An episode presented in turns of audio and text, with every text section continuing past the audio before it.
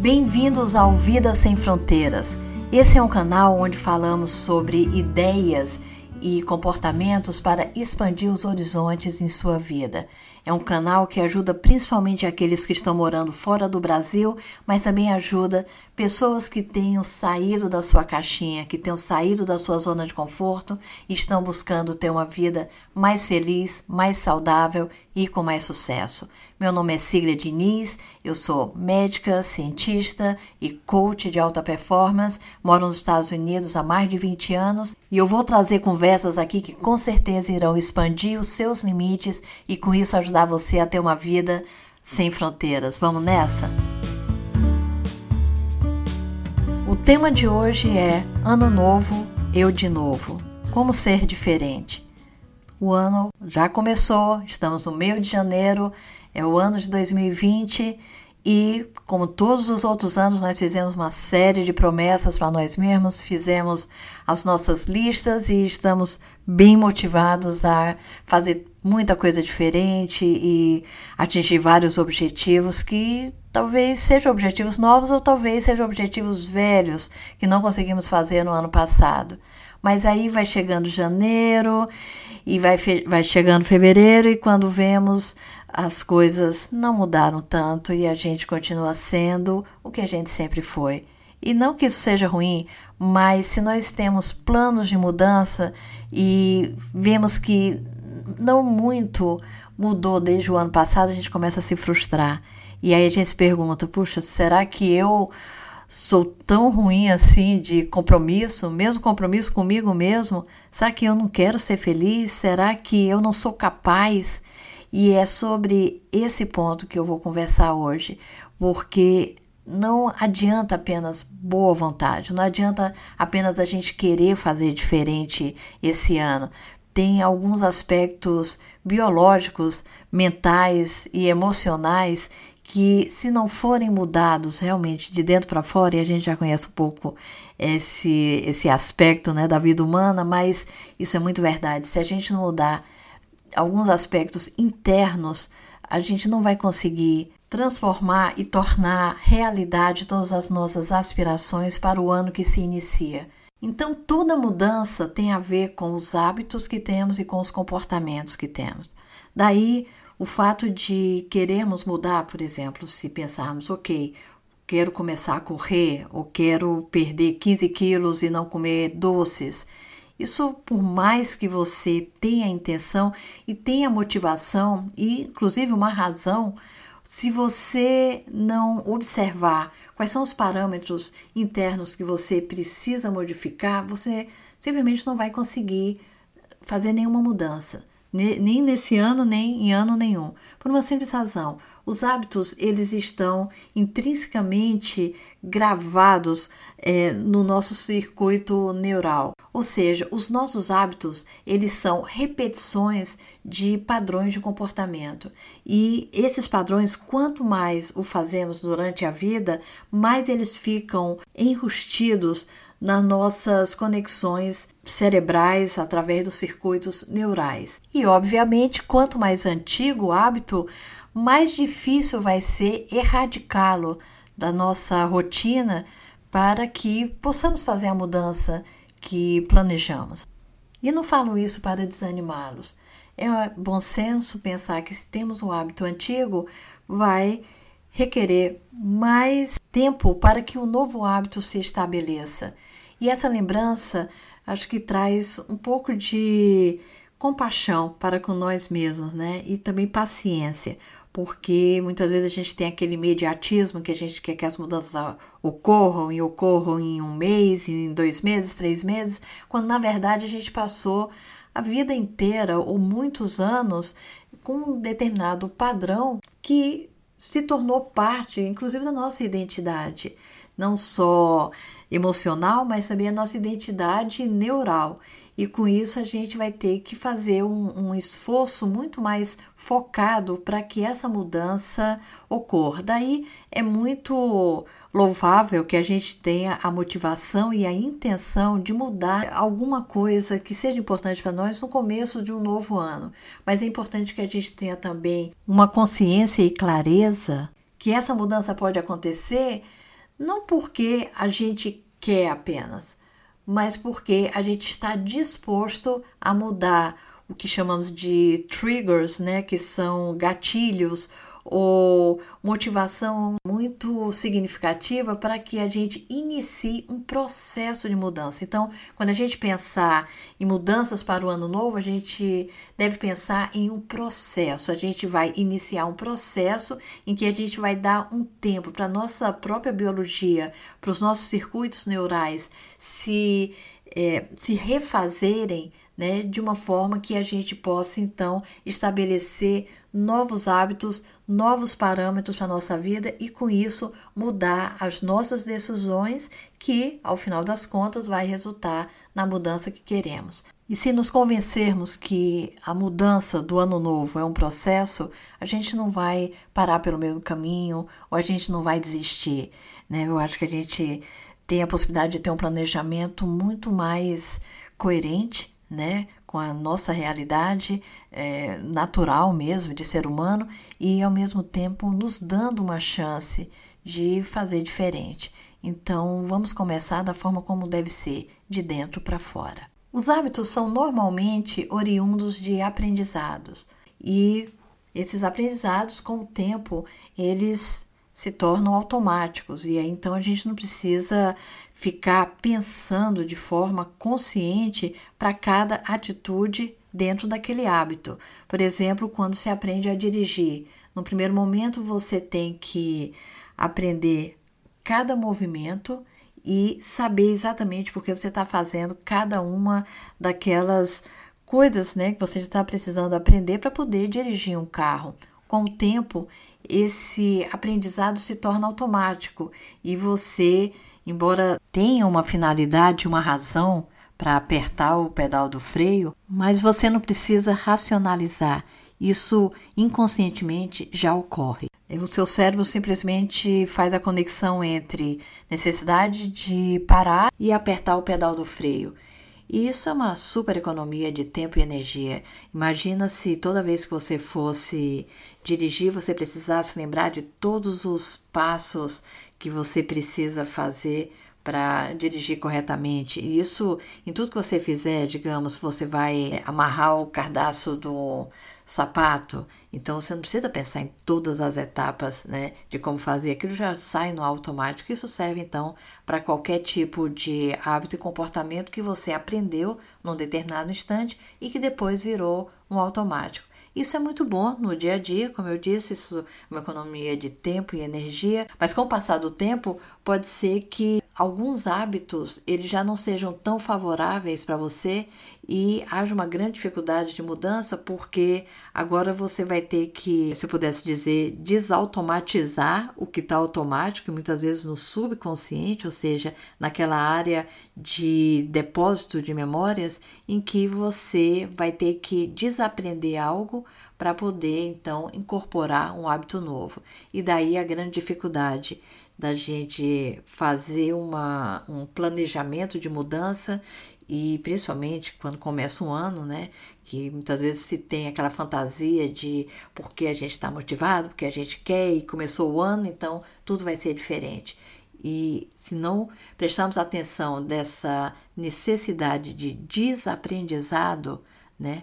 A gente vai se frustrar e muitas vezes a gente vai se maldizer e achar que nós temos um, um problema de compromisso ou que nós somos inaptos, quando na verdade o insucesso da mudança vem do fato que a gente está tentando burlar, sabe assim, tipo pegar um atalho dentro do nosso campo mental e ir direto para o resultado sem passar pelo processo real de mudança interna primeiro.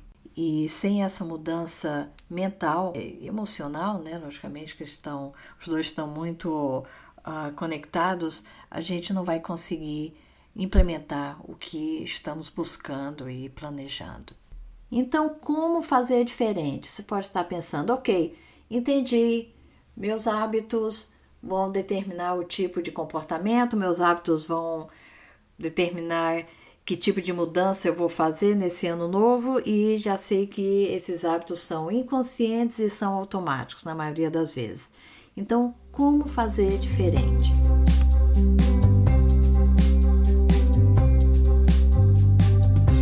Então, como sabemos, para a gente mudar, a gente precisa seguir um processo. E como eu havia falado, os processos mentais, eles seguem o que chamamos de estímulo-resposta. E mentalmente, esse estímulo-resposta depende de três fatores. Um é o gatilho para esse comportamento ocorrer, a outra coisa é a ação em si, o comportamento e depois a recompensa. Em que que nós vamos ser recompensados ao agir daquela maneira, mesmo que a recompensa seja inconsciente. Então, por exemplo, você sente fome, esse é o estímulo. Você então levanta, vai atrás de um biscoito, essa é a ação. E qual é a recompensa? É você sentir a barriga cheia. E quanto mais frequente esse hábito, mais o seu sistema nervoso vai consolidando esse padrão. E aí o que eles falam no inglês de cells that fire together, wire together. Ou seja, células que têm uma função elétrica juntas e frequente, elas passam a ter então uma conexão muito íntima e com o tempo o cérebro passa a ter essa ação mesmo sem o estímulo. E aí é quando entra no automático. Então chega no ponto que você não precisa mais estar com fome, que é o estímulo inicial, né, daquele aprendizado lá atrás, você não precisa mais desse estímulo para poder pegar o cookie e poder sentir a barriga cheia. O cérebro começa somente a ter a conexão entre comportamento e recompensa, e você nem precisa ter o estímulo. Então, se você, por exemplo, quer fazer uma mudança em alimentação, você vai ter que identificar esse comportamento automático e aí então criar um estímulo diferente para que você possa ter então um comportamento diferente e talvez até mesmo definir para você uma recompensa diferente. Talvez nesse meu exemplo a recompensa antes era ter a barriga cheia, mas pode ser que a sua recompensa agora é não só saciar a fome, como também se sentir mais saudável e mais leve. Com isso você muda todo um padrão de comportamento. E isso precisa ser uma ação consciente, porque lembra que isso não está no automático. Então você precisa mudar o estímulo, com isso vai gerar um novo tipo de comportamento e você precisa também identificar uma nova recompensa. Entende agora porque eu digo que as mudanças que você busca no ano novo, elas são parte de um processo? Veja bem, você precisa fazer mudanças desde o estímulo até o tipo de recompensa que você quer para poder criar um novo hábito que na realidade estará substituindo o hábito antigo. Só que num primeiro momento isso não é automático, precisa ser uma ação consciente para depois virar um automático e virar um hábito novo e que logicamente com a frequência de ação vai acabar produzindo o resultado diferente que você tanto espera para o ano novo. E o curioso é que a nível neural, à medida que a gente vai substituindo esse hábito novo, esse estímulo novo, essa nova recompensa que definimos ser mais benéfica para a nossa vida de agora em diante, que inclusive nos estimula a ir atrás de adotar novos hábitos, reflete a nível cerebral como novas conexões neurológicas. E com isso, com as novas conexões neurais que você está formando com as novas ações, você então vai criando um novo padrão consciente e subconsciente que vai levar você para um resultado diferente. Com isso, fazer a tal da mudança interna que eu estava falando no comecinho desse áudio. Ou seja, com essa mudança a nível cerebral, você vai poder fazer mudanças conscientes e subconscientes e com isso vai ter todo um padrão de comportamento que vai ser implementado. E com isso, lógico, você agindo diferente, você vai ter resultados diferentes. E com isso a vida muda. E muda porque primeiro você tomou a decisão de mudar. Segundo, porque você tomou a decisão de seguir um processo e ter paciência e gentileza para consigo para poder dar tempo para que essas mudanças biológicas, mentais e emocionais realmente se estabeleçam. E se você der tempo para isso, você vai conseguir o que você está buscando. Então aí vão alguns truquezinhos para você refazer suas conexões neurais e substituir hábitos antigos por hábitos novos que vão levar você para onde você quer chegar. Primeira dica: esteja presente e consciente nas suas ações. Ou seja, Se você estiver, por exemplo, navegando nas mídias sociais no seu telefone e então se pergunte o que eu estou fazendo? Quanto tempo eu estou demorando aqui? Talvez até use algum tipo de aplicativo para poder monitorar o tempo que você está na mídia e se pergunte qual é o benefício que está sendo para você. E se pergunte por que, que você está fazendo isso. Você está adiando algo, você está evitando fazer algo que é importante para a sua vida ou você está só entediado? E a importância de saber por que você está passando tanto tempo na mídia, nesse meu exemplo, é que o seu cérebro vai entender qual é a recompensa. E com isso, lembra quando eu falei de três fatores importantes para a mudança de hábito: o gatilho, a ação e a recompensa? Se o seu cérebro entender que não existe uma recompensa, você começa a enfraquecer esse hábito. E aí, no dado momento que você sabe que, bom, talvez não tenha uma recompensa, realmente um benefício para a minha vida, você pode começar a mexer no gatilho. Nesse meu exemplo sobre as mídias sociais, você pode dificultar né, o seu acesso. Então, por exemplo, você pode tirar o aplicativo do seu telefone, você pode fisicamente tirar o seu telefone perto de você quando você estiver trabalhando ou estiver perto da hora de dormir, e com isso você vai começar a modificar a ação, porque em vez de você ir diretamente ao seu telefone, agora você vai ter que fisicamente sair de onde você está e com isso você vai inclusive se dar tempo de ficar cada vez mais presente nessa ação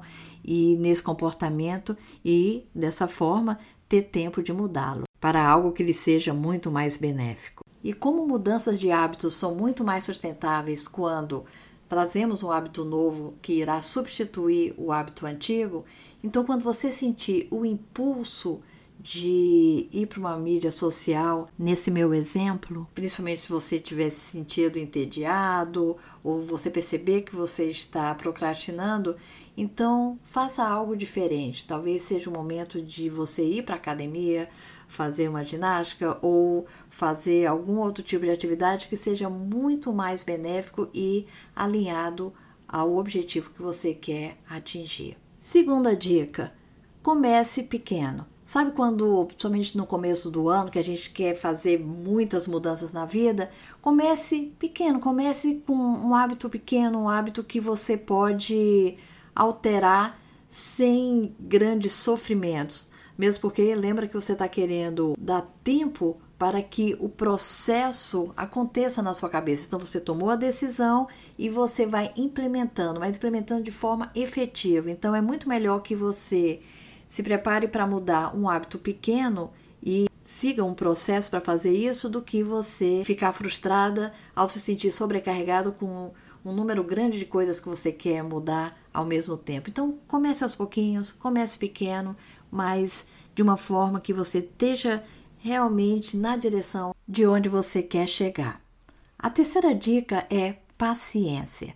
A gente já sabe que mudança de hábito dá trabalho e que você precisa seguir um processo, porque a mudança precisa vir de dentro para fora. É uma mudança interna a nível consciente e subconsciente, a nível cerebral. Então você precisa dar tempo ao tempo. E com isso você traz também gentileza para você, sem aquela pressão que muitas vezes nos faz ser inclusive grosseiros ou apressados demais e muitas vezes até nos colocamos para baixo porque a gente não vê os resultados, né, no tempo que a gente gostaria de ver e com isso a gente se frustra de uma forma que começamos a nos ofender. Então a paciência ela vai trazer também gentileza e compaixão para com você e para com os outros. E com isso vai dar tempo para que você sinta a mudança acontecendo aos poucos. E como sabemos, mudanças tempestuosas muitas vezes não se sustentam, mas quando elas são implementadas aos poucos e com consciência, aí assim é quando elas duram. A quarta dica é que você busque apoio.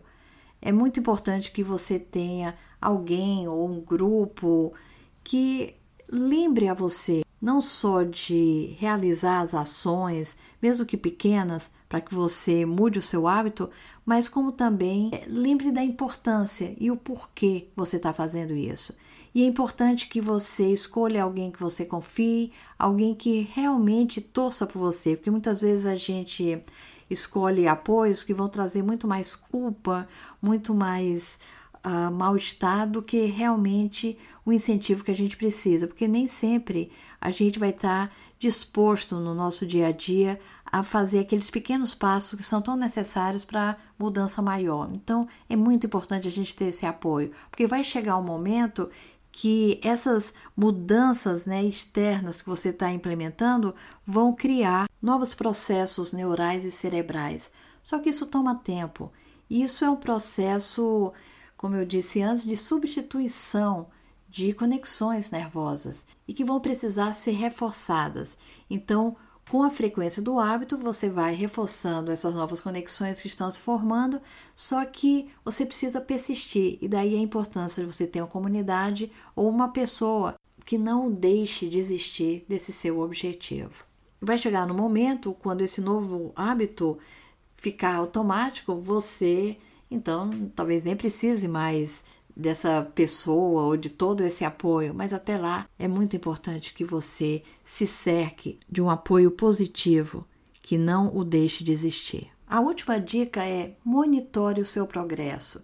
Escreva. Eu acredito muito em escrever um jornal, escrever diários de uma forma que você realmente veja os passos que você tem tomado e o progresso que você tem feito, porque com o passar do tempo a gente perde a noção do que fizemos, do que já atingimos e por não ter uma ideia exata desse progresso, a gente pode desistir e aí entra naquele ciclo de culpa, de se maldizer e, e aí até mesmo voltar para o antigo hábito. Então é muito importante que você monitore e eu acredito muito quando a gente escreve, porque a gente tem a exata noção e a presença de saber onde estamos na nossa mudança. Então, concluindo, é um ano novo e sim, nós podemos mudar. Nós temos essa capacidade, temos capacidade de mudar hábitos e comportamentos automáticos em comportamentos mais conscientes. E não que alguns dos nossos comportamentos automáticos não sejam importantes, claro que são. Imagina se a gente precisasse pensar sobre cada passo de cada ação que a gente precisa fazer no dia a dia, tipo abrir a porta de uma geladeira, ou dirigir, ou andar de bicicleta, enfim. Os nossos comportamentos automáticos, eles são muito importantes no nosso dia a dia. Porém, quando a gente quer fazer mudanças importantes na nossa vida, a gente tem que rever alguns desses comportamentos e ter uma clareza sobre o que precisamos mudar e aí persistência. Então eu adoraria escutar de vocês aqui nos comentários o que vocês gostariam de mudar esse ano, quais são os desafios e como você poderia fazer melhor. E com isso eu desejo um feliz ano novo e que todos consigamos chegar onde planejamos e sermos cada vez mais felizes e bem-sucedidos no sentido de termos as nossas ações, os nossos hábitos e comportamentos cada vez mais alinhados com o que a gente realmente quer na vida. E com isso expandir os nossos horizontes, ter uma vida muito mais ampla e muito mais satisfatória. Porque o mundo é grande, não apenas o nosso mundo interno, como também o mundo exterior. Existe muito menos fronteiras do que a gente imagina. Então, quando a gente busca explorar, acho que a nossa vida fica muito mais rica. Então, até a próxima!